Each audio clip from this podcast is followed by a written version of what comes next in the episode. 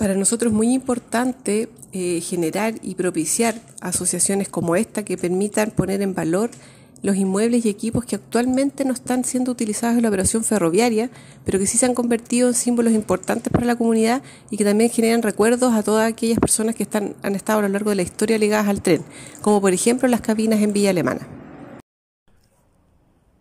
Para nuestras vecinas y vecinos, estas casetas son importantes, son valoradas como parte de la historia de esta comuna.